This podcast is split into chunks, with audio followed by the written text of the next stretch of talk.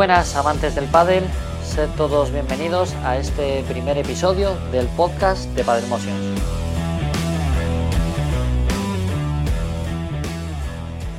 En esta primera toma de contacto os vamos a contar más o menos cómo será la estructura del programa y quiénes vamos a participar de esta nueva aventura.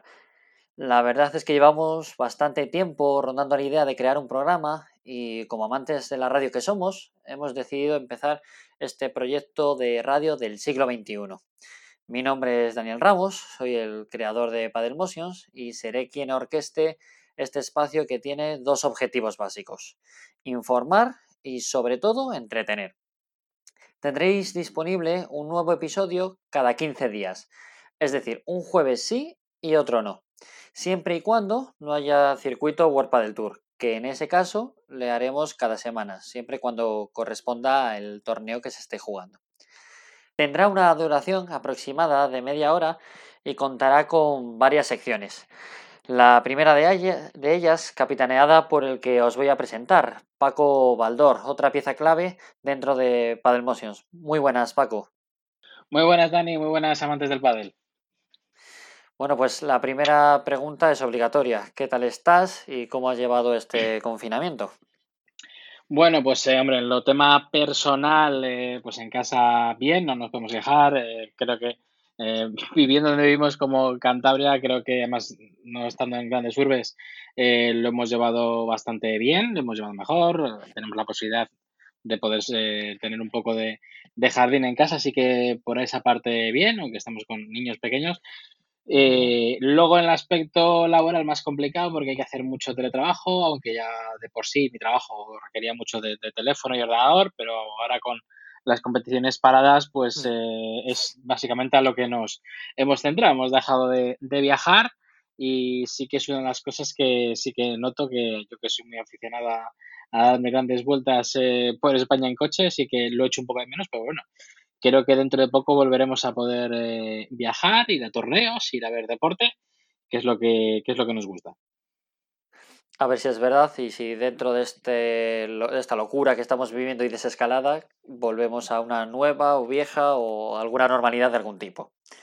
Bueno, para que aquellos que no te conocen, los oyentes, cuéntanos un poquito más. ¿Cuál es tu vinculación con el mundo del pádel? Bueno, pues eh, yo vengo del mundo de la representación, llevo bastantes años trabajando eh, con jugadores de, de pádel en la parte de, pues eso, de, representación, de gestión de redes sociales, de búsquedas de patrocinios, eh, contratos con marcas, etcétera.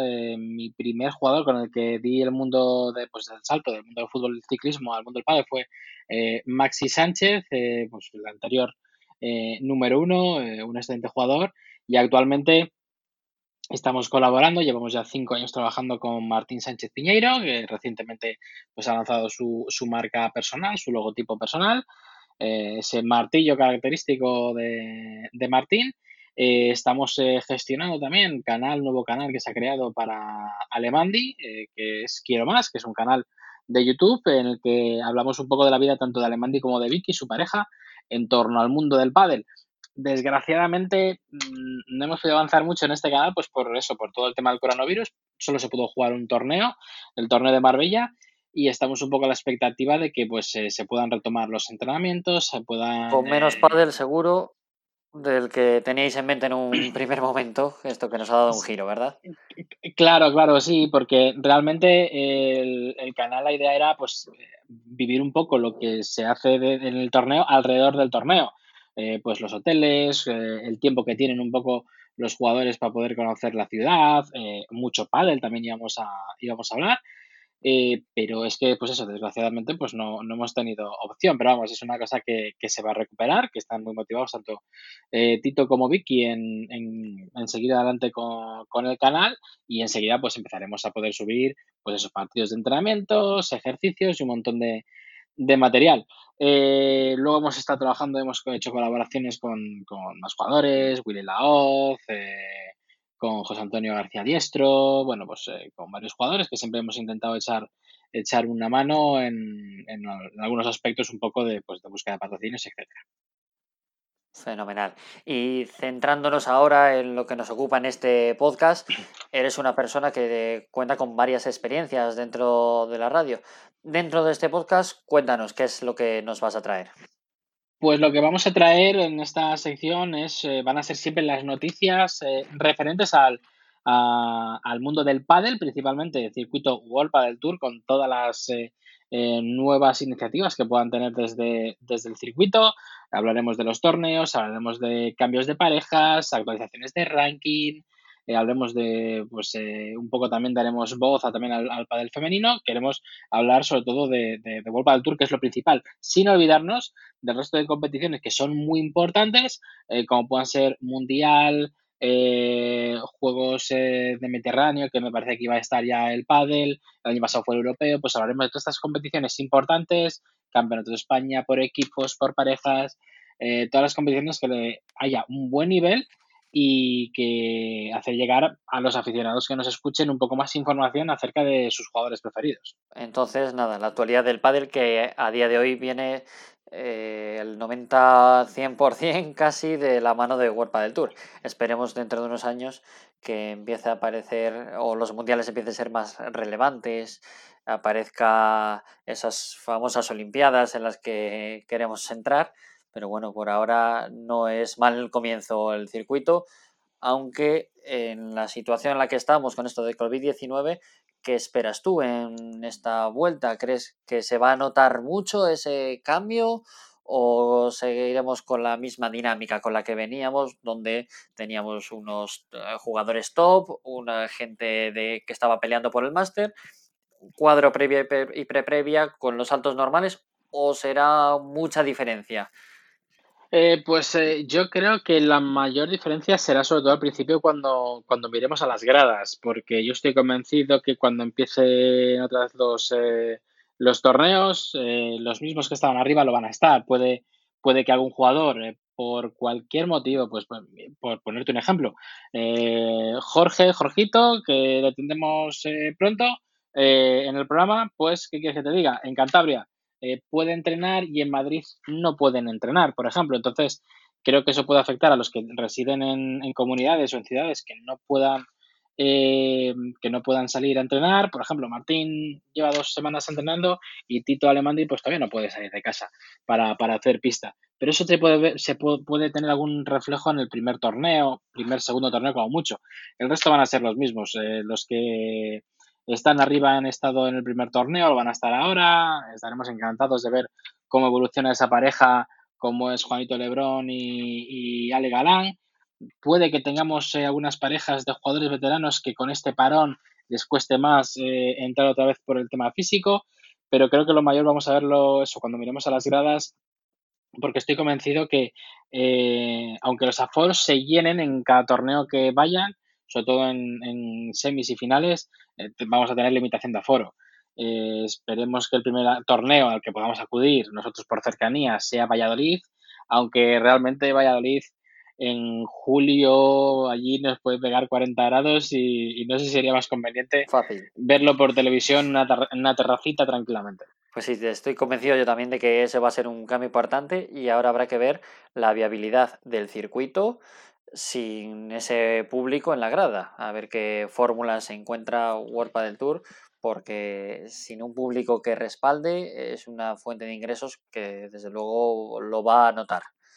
Hombre, eh, yo tengo claro que lo que es el circuito World del Tour eh, van a dejar de tener ingresos por parte del público, pero digamos que al ser un circuito perteneciente a propio perteneciente al grupo DAM, eh, tienen que pasar estos seis meses como puedan, tendrán que negociar con jugadores para intentar hacer rebajas en premios, etcétera, en cosas, para poder no perder tanto, pero estoy convencido que es intentar pasar estos seis meses porque en 2021, mientras no haya un rebrote, eh, World Padel Tour volverá.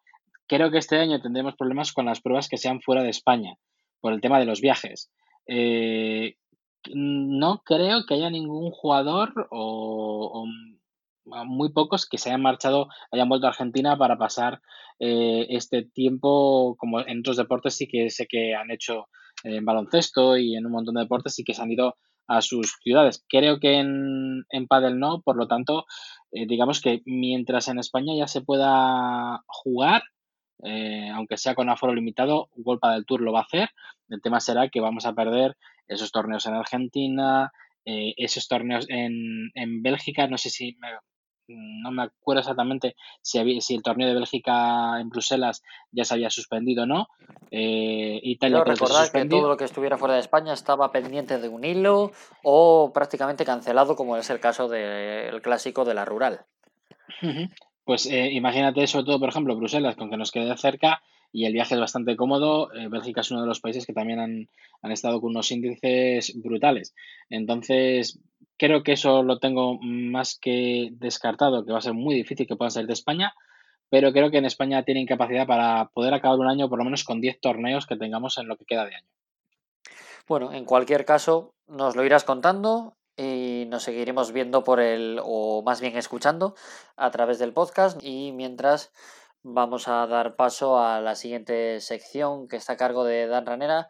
Hasta luego, Paco.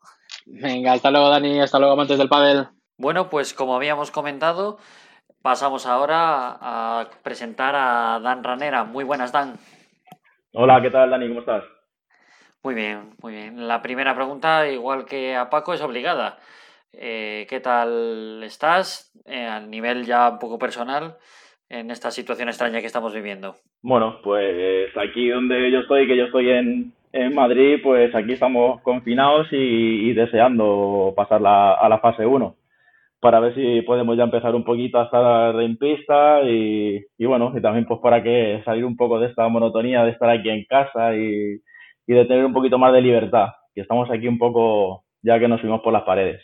Estaréis expectantes de algunos privilegiados que vivimos en zonas de, de fase 1 que ya se puede jugar o, bueno, jugar no, entrenar al menos al aire libre, estaréis con la envidia ah, mirándonos mal incluso. La verdad que sí, que abres eh, las redes sociales y ya ves ahí a los primeros que están ya jugando sus cruzados, sus entrenamientos individuales. La verdad que tienes ahí una envidia sana que, que sí, pues con más ganas aún todavía de, de que a ver si con un poquito de suerte el lunes, pues nos cambian la fase y, y somos también unos privilegiados como vosotros. A ver, seguro que sí, que iremos a mejor.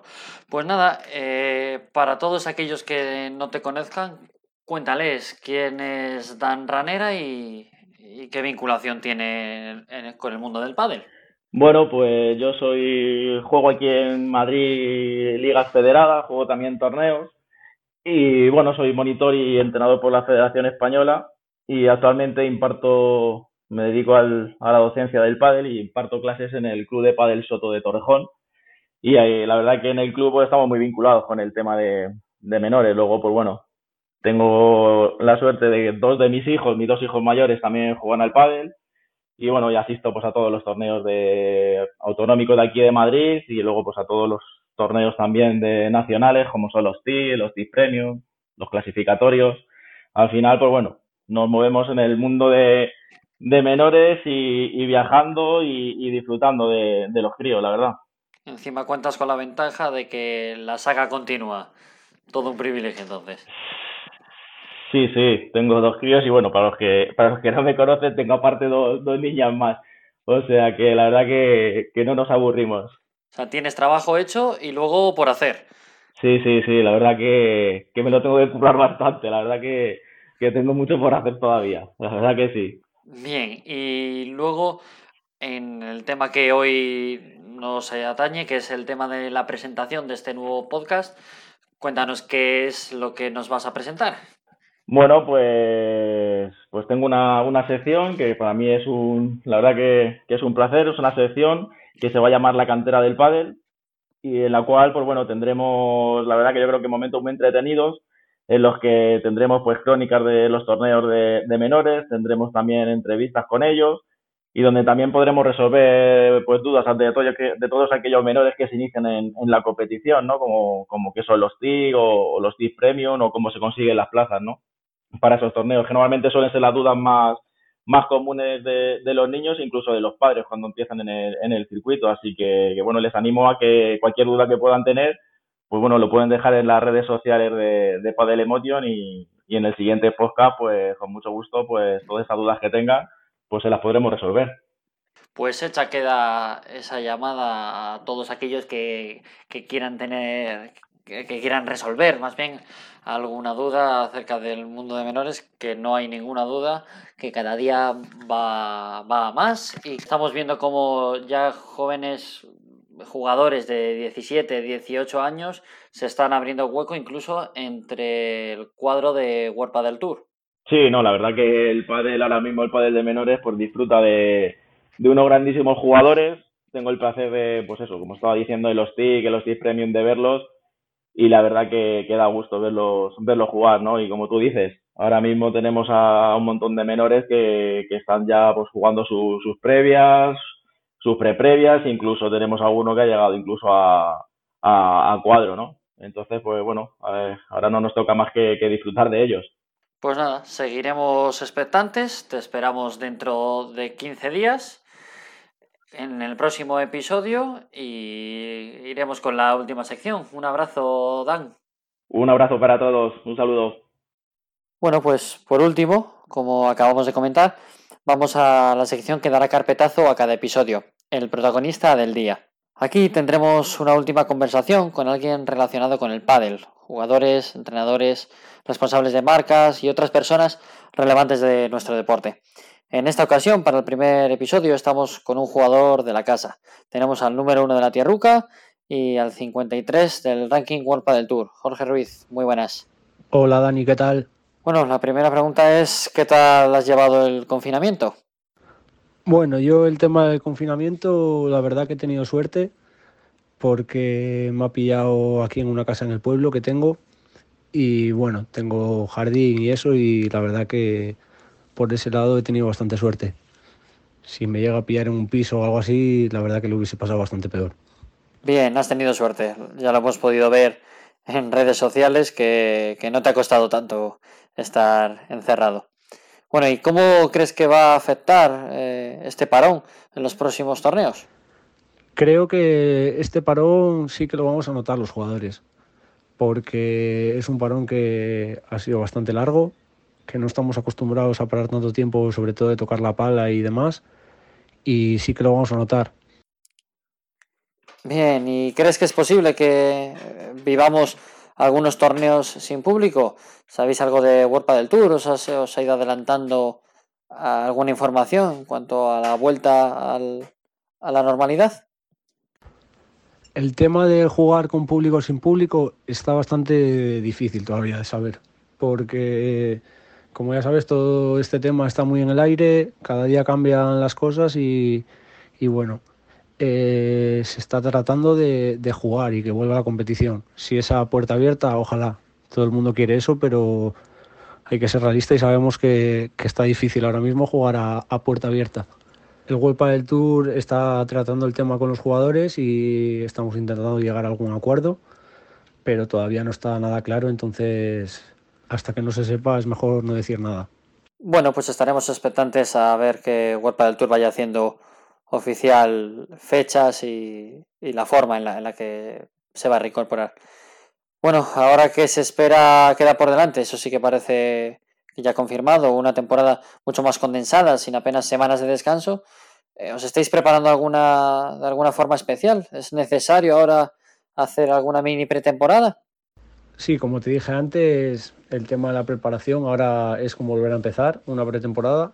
Vamos a tener tiempo, así que por ese lado tampoco hay que volverse locos porque si te preparas bien otra vez como lo has hecho en enero, vas a llegar bien.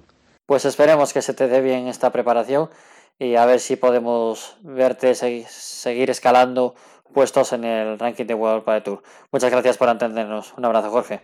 Muchas gracias a ti, Dani. Un abrazo. Y hasta aquí llega la parte final del primer podcast de Padel Motions. Esperemos que os haya gustado. Nos vemos en 15 días y como os dijo Dan, eh, cualquier duda, cualquier consulta, hacérnosla llegar a través de nuestras redes sociales. Un abrazo.